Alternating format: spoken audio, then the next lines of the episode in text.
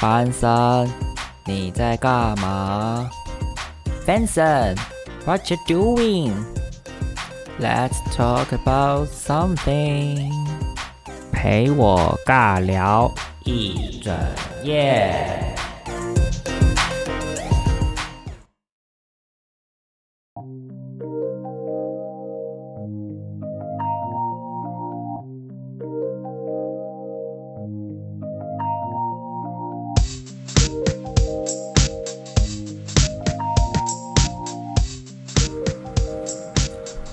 大家好，我是节目的主持人，我是班森，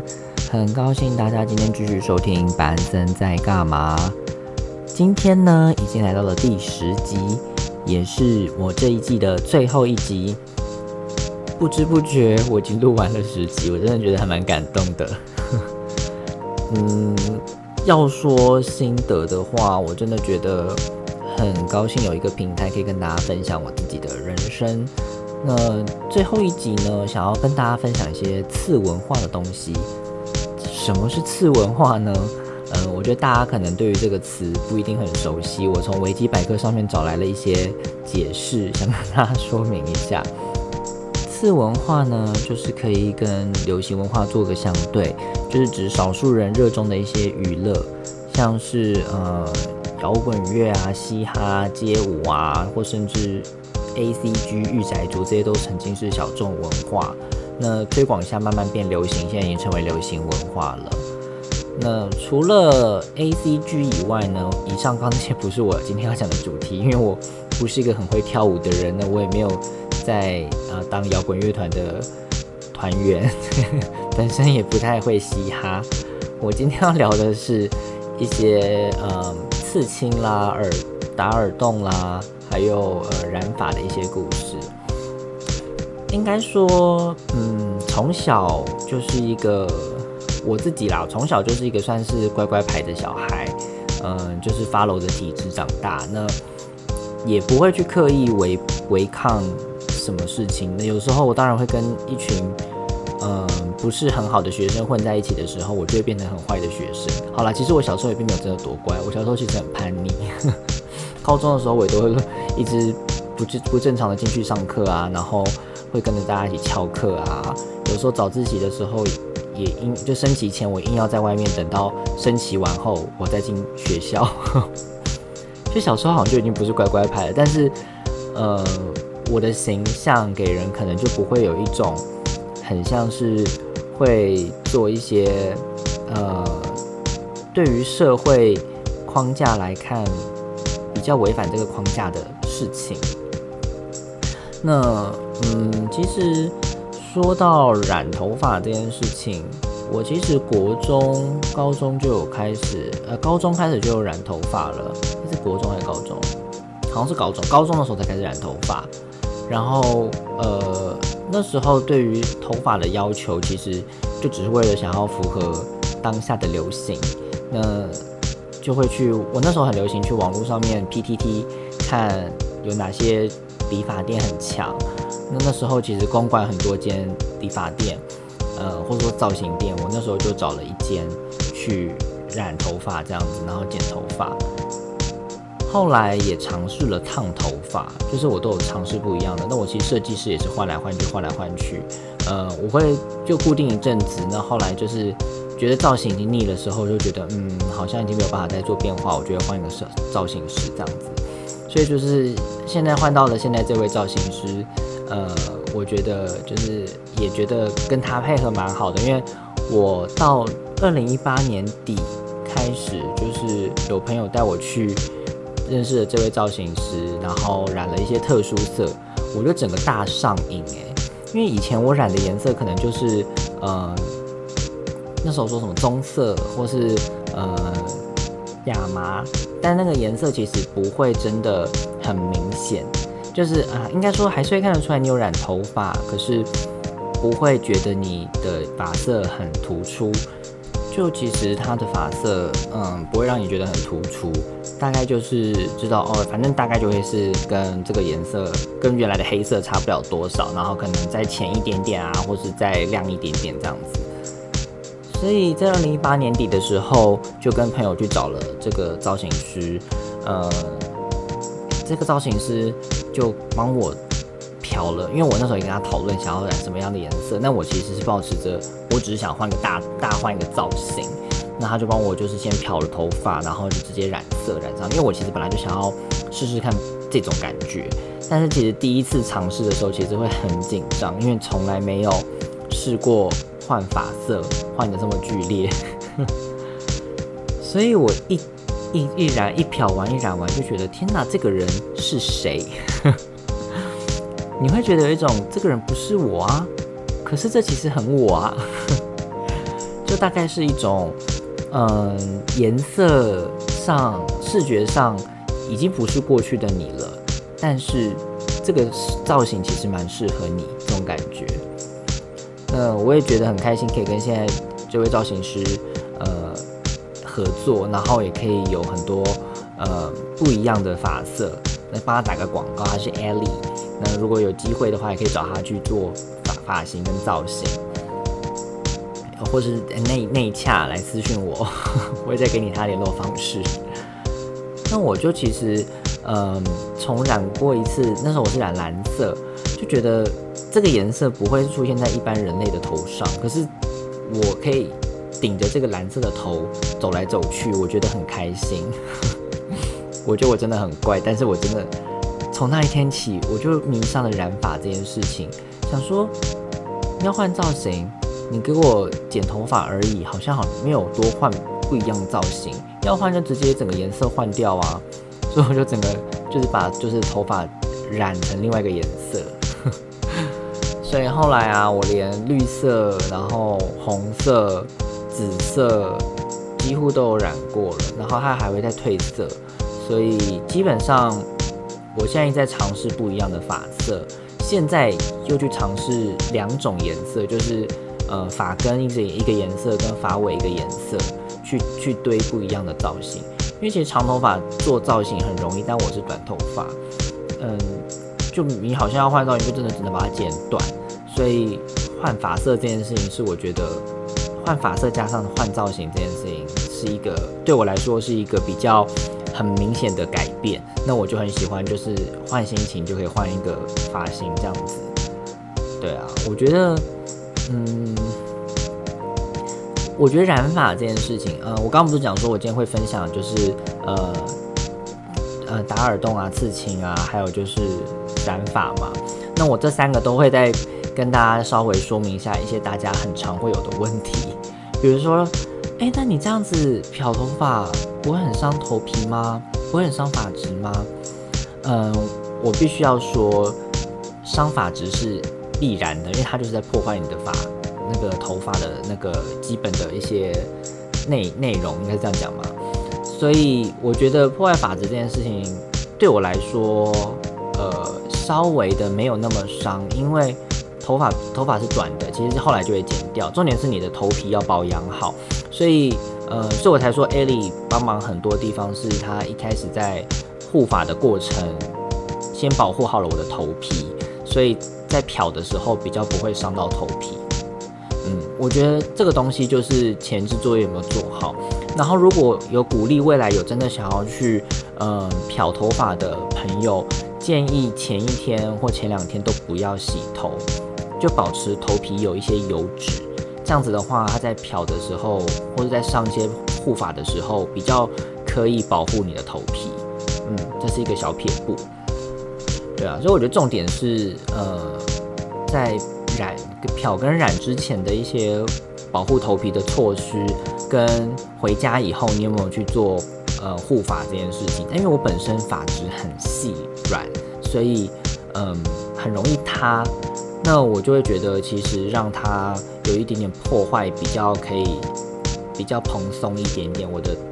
头发的发量看起来会比较多一点点，造型也会比较好看。那我所以我觉得这比较适合我，但这就因人而异，有些人就会比较不喜欢，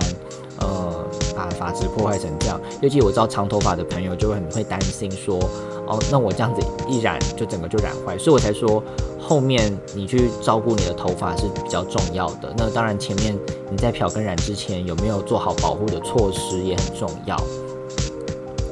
对啊，那我觉得染头发这件事情就是一个呃很好的体验。其实我也很鼓励，就是以前可能都会觉得说啊，染头发就是坏学生啊，然后染头发就是怎样怎样啊，就有一些很刻板的印象。可是老实说，这个现在的人应该已经不再会这么觉得说染头发就会是坏学生，或是一些呃，就是刻板的一些负面印象啦。因为头发就是你的，你想要做什么造型都可以。我还记得我第一次染完这颗头，因为我染完头发当天晚上跟朋友去喝酒，所以我很晚才回家。那回家的时候，呃，我爸妈都已经睡了，所以他们没有看到我，等于是。呃，那天的早上我出门后，我顶着一个黑发出门，然后隔天的我睡到中午，然后才起床，因为隔天假日。然后我起床以后，我一打开门，他们就说：“你是谁？怎么会这样子？发生什么事情？”吓坏，就想说：“你你昨天去干嘛了？”因 为他们真的是。完全不能理解，就是我是说漂完头发，因为染头发这件事情他们都还可以接受，但或烫头发，我那时候烫过什么玉米须啊，我烫过一些银丝烫啊，这他们都还可以接受，但是这个漂发他们其实就会担心这个担心那个这样。嗯，我觉得基本上用好一些保护的头皮的措施不会有太大问题啦。我也是跟我家人这样说，嗯，他们还是会有一些。就是潜在的负面印象，但就保持沟通就可以了。他们其实对我都还算蛮开明的啦，就也不会真的管我干嘛。对啊，我觉得染发是一个很不错的体验，鼓励大家去做。但染发不是我呃最最早很最早尝试的一件事情。哎，应该说漂了漂这件事情不是让我，因为染就是我觉得做这些事情，家长一定都会呃。有疑虑或是会担心，那要么你就是先斩后奏。但是我真的要说，就是做这些事情，你一定要找信赖的店，因为信赖的店面，他给你的一些呃，不要去找便宜的，就是你为了想要呃不花钱，因为我觉得有些真的就是花钱，他是买那个品质，所以呃，不管是打耳洞啊，或是去刺青，或是漂发染发。你找有品质的店，使用比较好的呃产品，或是比较好的服务，他们给你的给你的后续的呃保养也才是比较让你不会受伤的。所以我真的觉得建议都要找比较嗯，就是还是查一下评价跟呃或者找朋友推荐这样，朋友当然是要相信可以相信的朋友。那我其实嗯。在二零一六年的时候，第一次去打耳洞，那时候是一个朋友 V，就是嗯说他想要去再打一个耳洞，然后打在耳骨上面，问我要不要去，然后我说哎好啊，那我想说我也顺便去打好了。我就是我很 我脑波真的很弱，我其实想打耳洞很久了，但是一直碍于家人好像会对于这种事情很不能理解、不能接受，我其实也是害怕，我根本没有问过他们。对啊，那我那时候也保持着，反正打完耳洞，他也还能奈奈何我怎么怎么样，所以我就跟朋友一起去西门町的一家呃叫老头子的店，就是穿耳洞。那现在品质怎么样，我不太确定，但不过那时候他是手穿，老头子本人穿耳洞是很 OK，他其实手穿技术蛮好的。那我我我听完以后，我才知道说。很多是用机器打，就是那个像钉枪一样，直接这样打耳洞打过去，其实很快，但是呃，那个的位置不会是正的，而且也有可能不是很，就是它会可能会拉你的耳垂，然后打，那你可能就会歪掉，或是洞会比较不一致或什么的。那这个手穿技术，我觉得算蛮好的，它其实就是一戳就过去，可是不会让你。当然痛还是会痛，可就那一下下而已。就我觉得跟打针差不了多少。那打穿过去以后，嗯，就它的看起来就是你你它不会让你觉得正面看起来不会是歪的，那耳耳洞的位置会是正的，就是它耳环戴上去的时候它是朝着前面的。这这点倒是真的，我觉得，嗯，那当然我没有没有用过那个钉枪的方式，因为很多听说。一些路边他们都会用钉枪的方式帮忙打耳洞，那我就觉得那个其实有一点点，呃，我自己会害怕那个卫不卫生啦，然后还有加上他专不专业，所以我都会觉得打耳洞还是到一些有评评价良好的店店面去，呃，去打会比较好。那我隔年又再打另外一，我就一次打一个耳洞，因为我还没有还不太会照顾它的时候，我想说不要打两个好了，我怕就是到时候两个都有一个发炎或什么，我不知道该怎么办。那对，那其实很多人也会问说啊，打耳洞后面不就可能会发炎长脓或什么？那这个我觉得要看每个人体质不一样，所以我没有办法代表所有的打过耳洞的人发炎。不过我觉得可以确定的事情是，不要乱抠耳朵是。一定的，就是我觉得，因为他在他就是呃帮你身上打出了一个伤口，那身体就会不自觉想要帮他自自己痊愈，这过程会非常的痒，那就不要一直去想抓，当然会想抓，那就尽量避免，也不要乱擦什么小护士，因为有些时候擦了小护士可能会让它呃比如说更更油、更密不通风，就主要让它保持通风就可以了，然后。呃，我记得是打完耳洞后，他那个耳环戴进去前三个月都不要拿下来，因为第一个你拿下来以后，你要再戴回去很困难，因为那个洞还没有定型，所以你在第二次就是你要再穿回去的时候，我跟你讲，打完第一次就是不管是打哪个洞都一样，你打过打过以后拿下来再穿回去是一个很大的挑战，因为每次都会。找不到到那个位置，就是你你前面可能已经穿过去，可是你一直找不到后面的位置在哪里，就是一直在那边绕来绕去，就是突不突不到后面去，很怕太用力把它把耳朵弄破或什么的。对啊，所以我那时候也是，我就是呃打第二个耳洞的时候，我请那个耳洞师傅帮我，就打耳洞师傅帮我把另外一个耳环戴上去，他真的一下就戴上去，然后完全都不痛。所以我觉得呃戴。戴耳环这件事情也是，就是呃，一开始都会用比较稍微细一点的，然后慢慢的，你想要再把耳洞再弄大一点，就会再扩大、扩大、扩大这样子。那我其实也没有扩大多少，可是呃，哦，还有另外一点就是，刚刚第一次打耳洞，如果是打耳垂的，尽量不要戴垂坠式的，因为那会把耳耳洞拉超大，那其实。看每个人啦，有些人就不喜欢，有些人戴完后就会觉得他的耳洞怎么变那么大，就很很丑。那有些人觉得还好的话，那就没差。可是，一开始建议都还是戴，比如说柱状的那种，就是呃像针状的，一根一根的那种，就不要有垂坠式的，这样子让它反正先定定在里面，然后定定好了以后，呃。可能三四个月，我建议都是等可能至少半年以后，或是一年以后，你再开始戴垂坠式的会比较保险。那我当然知道很多呃朋友可能他一开始打耳洞就是为了想要戴垂坠式的耳环，但一开始戴上去的话，因为那耳洞就是还没定型，你一一戴上去，一来是那个伤口会被撕撕裂开，就会比较容易又发炎或什么的。那其实说说撕裂开也不会真的有多么可怕，它其实。呃，真的要可怕，应该是真的会蛮可怕的，但它就是会呃流血啊，或是有时候会呃肿起来啊，那就会很麻烦。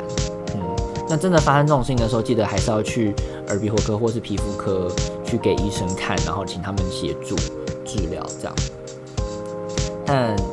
打耳洞真的就是那一下下的时间就过去了。未来呢，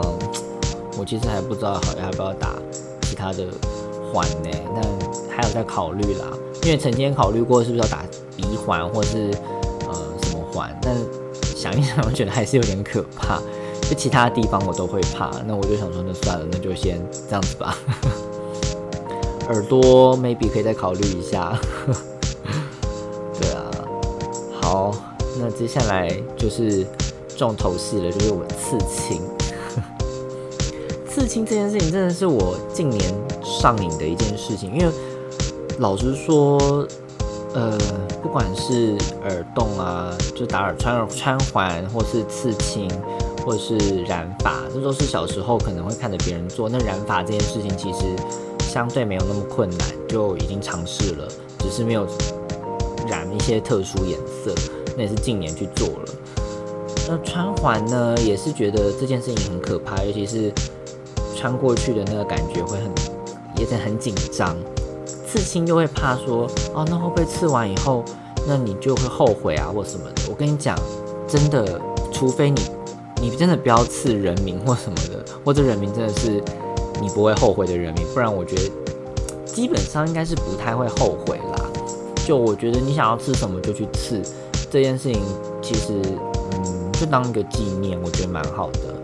那我在二零一九年的时候生生日那那那一天，给自己就是留了第一个刺青，就刺在我的手臂上，我就觉得还蛮开心的。有一个呃刺青可以当做我的自己的生日礼物送给自己。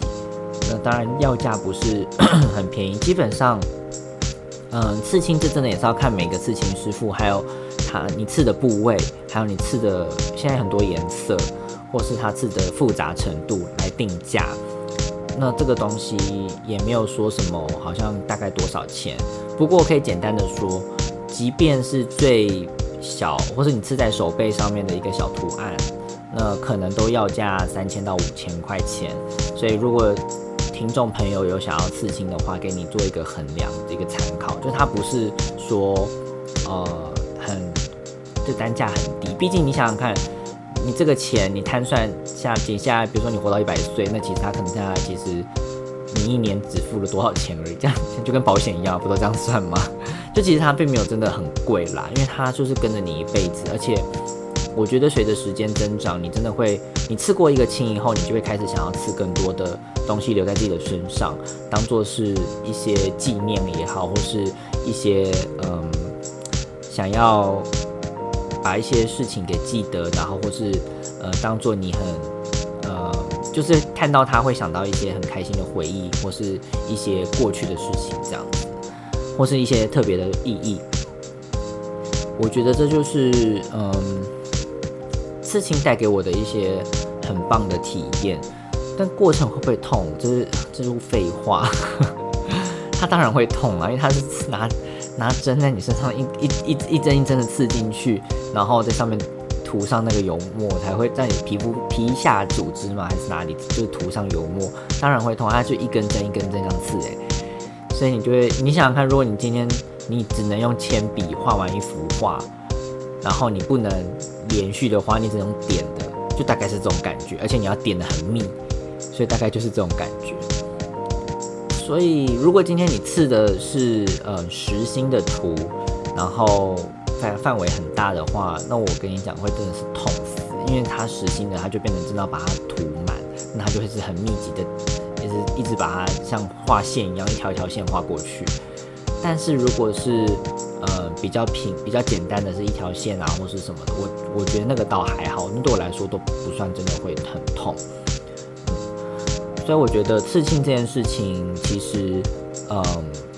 我觉得有机会也大家也是可以去试试看啦。我觉得也比较想试试看，就是你真的想要留念的话，就去做，不要后悔。因为这个东西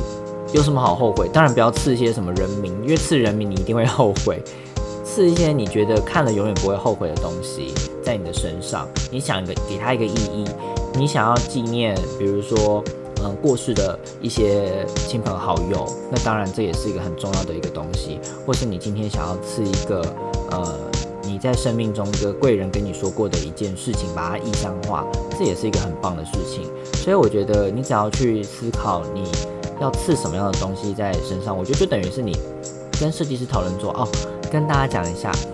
刺青这件事情呢，绝对不会是你今天跑到刺青店里面说我要刺一个什么，然后他去店帮你刺。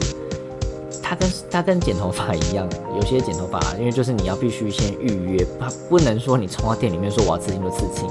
基本上不行啦。那当然，如果刺青师傅当天有空的话，你的复图案又不复杂的话，那就当天刺。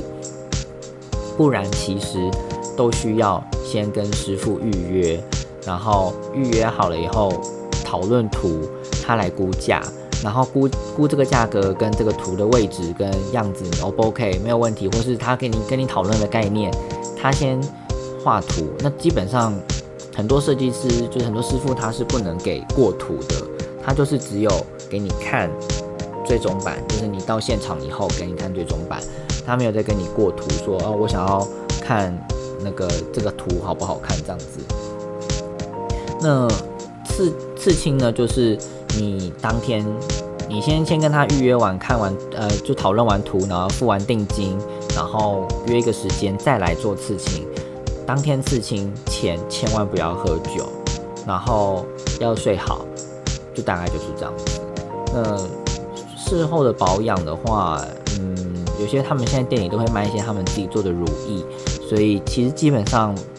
刺青这件事情，为什么不要喝酒嘛？我也是喝酒，就是可能有有些人就会有一些，比如说酒疹啊，或是身体会有一些反应，就是会跟那个刺青。到时候就有一些，因为或是有些人他可能喝酒没办法凝血，为什么我不知道？总而言之，因为刺青这件事情，它毕竟还是一个，呃，就跟穿穿环一样，它其实都还是一个类似微创手术嘛，可以这样讲吗？所以它还是需要在一个身体比较在理想的状况下去做这件事情，所以真的是超级强烈不推荐，就是喝醉的情况下去刺青。当然我知道有些朋友会做这种事情。因为一来就是你在喝醉的情况下，你可能理很不理不理智，你不知道你刺了什么。第二就是有可能因为你喝了酒，所以可能刺青的过程会有一些呃不好的反应，到时候身体可能会出现状况。对啊，所以我今年我我去我二零一九年又刺总共刺两个，那时候在美国纽约刺了另外一个，后来今年又呃才刚刚刺完第三个。接下来我其实已经脑袋中了很多想法，就是你越吃会越有想法。我很常花 Pinterest，那 Pinterest 就是一个 App，它里面有很多你搜关键字就有很多图片，它就是以图搜图的一个概，呃，以就是搜搜图的一个概念。你可以把它想象成 Google 的搜寻图片。所以我就很喜欢，比如说像找想要染什么样的发色啊，或是刺青的图案，我就会从上面去找，其实还蛮棒的，因为它有很多不同的 idea，然后就会跟设计师讨论说，哎，我觉得这个不错。另外一个找刺青的好所在就是划刺青师傅的 IG，你一划，我跟你讲，你而且你按 follow，他就会给你推荐更多的刺青师傅。然后有些刺青师傅他在 IG 有时候也会追踪其他的刺青师傅，所以你在看他现动的时候，就会看到，哎，他去某某某的店里面去客座，然后就觉得他的刺青也蛮不错的。这就是一个去找到一个好灵感的来源，这样子。好的，以上我分享完了一些嗯比较叛逆的次文化，接下来要分享的是比较宅的次文化，也就是我就是一个从小动漫宅的人啊。小时候我真的就是没有在看，因为人家都在追港片，像我朋友都追什么《九品芝麻官》或者《唐伯虎点秋香》，我都没有在看。我哥以前小时候超爱看的，那我那时候就是。不跟他在看港片，我看的都是动画。那时候都追什么中度卡通台啦，或什么 Cartoon Network 啊，还有迪士尼卡通的频道等等，还有悠悠 TV。我我没有在看悠悠 TV 那些真人啦，我我没有在看天线宝宝或是那些哥哥姐姐。我看什么悠悠白书啦，都日本的日本动漫啊。可是 Cartoon Network 也是有有一些美国，像是德克斯特实验室、飞檐小女警等等，还有像之前很有名的日本的。现在都没有在播了，什么柠檬汽水啊，还有机械女神啊，库洛魔法使啊，库洛魔法使跟幼白书好像有上那个 Netflix，大家有空可以去看一下。但我真的是不得不推的一个经典的作品，就是玩偶游戏。玩偶游戏真的是我人生看过最最最最最厉害的一个给大人看的一个动画漫画，哎，因为我小时候看的时候真的是。觉得应该说，我不会想那么多。我觉得很好看，可是我就是很喜欢苍田善兰这个人，只是我不会去思考太细的一些他们在讲的事情。等到年纪大一点，我那时候是因为呃，后来有个是某某台嘛，他要重播玩偶游戏，然后我在看的时候，我就想说，哎。这跟小时候看的完全不一样哎，应该说，当然剧情一模一样，可是你的观点已经完全不同了。那时候我大概是，我第一次小时候看的时候，应该是国中吗？还是国小？国中、国小，反正就大概是国中小的时候，高中，我真的有点忘记了。我后来到上大学后再看，真的是完全不同感受哎。我那时候就是一看就一个一发不可收拾，又全部看完。我还自己整理了完语录，因为里面每个人讲的话都非常非常的令人发发就发人深省啊！我就想说，你小时候你看这些，你绝对看不懂他想表达什么，因为那个对我来说太深奥了。你不会去想说他想要表达的意思是这个，你只会觉得说，哦，我觉得好像，呃，这边有一点点难懂，但是他应该是想要告诉我一些很特别的事情。但我真的以后有机会我再来跟大家分享我的玩玩语录，我觉得真的是看完后有很发人省思，很多东西可以值得思，很很值得分享这样子。那小时候，呃，应该除了说动画这件事情，我国中开始会比较追一些呃热血的，比如说《海贼王》或是《火影忍者》。那后来甚至我是之前在玩打电动那一集有跟大家分享，我就是呃大家也都会玩这些东西嘛，所以我觉得应该说大家都喜欢这些动漫嘛，那我就后来买了一些游戏，就连游戏都会一起这样。那漫画的部分就比较特别一点点，因为小时候我觉得我爸妈也是怕我无聊。那我其实小时候没有什么娱乐的，因为我我像我家里没有电动，是我表哥家里才有，所以我那时候呃电动我就呃应该说没有电动情况下，我妈就帮我跟她的同事，我不知道从哪里要来了一一整套的灵异教师审美的漫画。那时候我就看他们压力那么大的漫画。就我我是一个很不很怕这种东西的人，那那个时候我就看，其实越看越入迷啦，就就开始养起了就是看这些漫画的习惯。因为他同事可能有漫画，然后应该说他的同事的小孩有漫画，然后不要了，然后我就可能我我妈就说，哎，那不要了可以给我们家，就是我来看这样子。所以我那时候我的娱乐就是偶尔会翻翻漫画。我那时候高一的时候开盲肠，呃，阑尾炎，我去开刀。所以那时候在医院住了一阵子，我们还不知道从哪里要来的，就是死神 Bleach 死神的漫画整套。我在医院里面就是慢慢的把它看完，就还蛮感动的。小时候就很多漫画，那时候还看过一个台湾的漫画叫折纸战士，哦，真的觉得很经典因为很少看到这么厉害的台湾漫画。然后在高中的时候，我觉得就我们也很疯，因为呃，我们 同学就会买。那个，因为我们有同学就是也很爱追漫画跟游戏，所以他们就会去呃便利商店买法米通，还有买那个宝岛少年。所以我们办我们的学校不刚好办公室，我们的班班上就是呃旁边可能会有一些柜子，里面都放满满满的宝岛少年跟法米通。所以刚出来的时候，我们就全班传阅，然后就是会在后面坐后面的人就一直在疯狂看。天，我们好像放牛班，我们真的是放牛班。但是全校第一名又在我们班，就真的超怪。那那时候就是很很爱看这些漫画，我也觉得，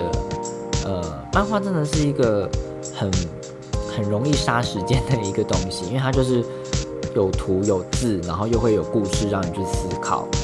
嗯，那我现在也很爱追一些连载，那现在还有追在追的就是《海贼王》跟《鬼灭之刃》。那《鬼灭之刃》是因为。我其实当初爆红的时候完全没有在发楼，因为那时候就很忙，然后也没有很专心在看这个东西。然后因为前阵子跟呃室友一起把《鬼灭之刃》的动画追完，就觉得天哪，这真的难怪大家说神作，我就觉得他画的画风很漂亮，而且他的故事内容跟题材非常的好。所以那时候看完以后，我后来就一个心痒，就开始把，因为他动画只有呃播到漫画的一部分而已，所以我就。把连载整个追我追追追，就追到很后面这样子。那另外还有一部是呃室友的室友推室友朋友推荐的，叫《强风吹拂》。那这一部是在讲慢跑。我看完然后也不是慢跑，他在讲那个香根一传，就是类似城市马拉松接力。我才刚开始看就觉得哎很棒，因为我其实也是很很蛮喜欢跑步的人。所以看了以后就觉得，诶，跑步这件事情让我觉得很有感，又开始想要继续开始每天练跑或什么的。当然就是 想想归想想，但是有时候会很懒。但应该是以后还是会慢慢的开始啦。就觉得跑步这件事情，慢慢的要再继续带回来这样子。未来有机会的话，也会想要去试试看，比如说溜滑板啊，或是其他的不同的呃传统价值观，好像觉得不是很很很正面的一些事情，那就是所谓有一些次文化的东西。那今天很开心跟大家分享我这么多呃不一样面向的我，或者大家其实已经知道这一面向的我了，但就是我在跟大家分享更多一些细节啊，或者是我的。想法这样子，那真的很开心，大家就是陪着我听了十周我的牢骚，还有我的一些喃喃自语。我也是觉得很压抑，我到底是怎么办到一个人在呃电脑跟麦克风前面可以一一集就讲个三十四十分钟，而且有时候会超过，因为有时候我都会讲讲一讲就觉得哎，刚刚那那边不行，这样讲要剪掉，然后我就重新再来一次。我也真的觉得对自己很佩服。那我也期待之后还会有第二季。那第二季会做什么主题呢？我们就之后再来说喽。那最最近我应该会再录一支，呃，就是番外篇，跟大家就是分享一些不同的心心得跟心情，还有一些呃其他的东西。好，那就这一集就到这里。我们第一季完完成的，哎，叫什么？做哎，你做的好烂。第一季成功，好，那我们就下一季再见喽，大家再见。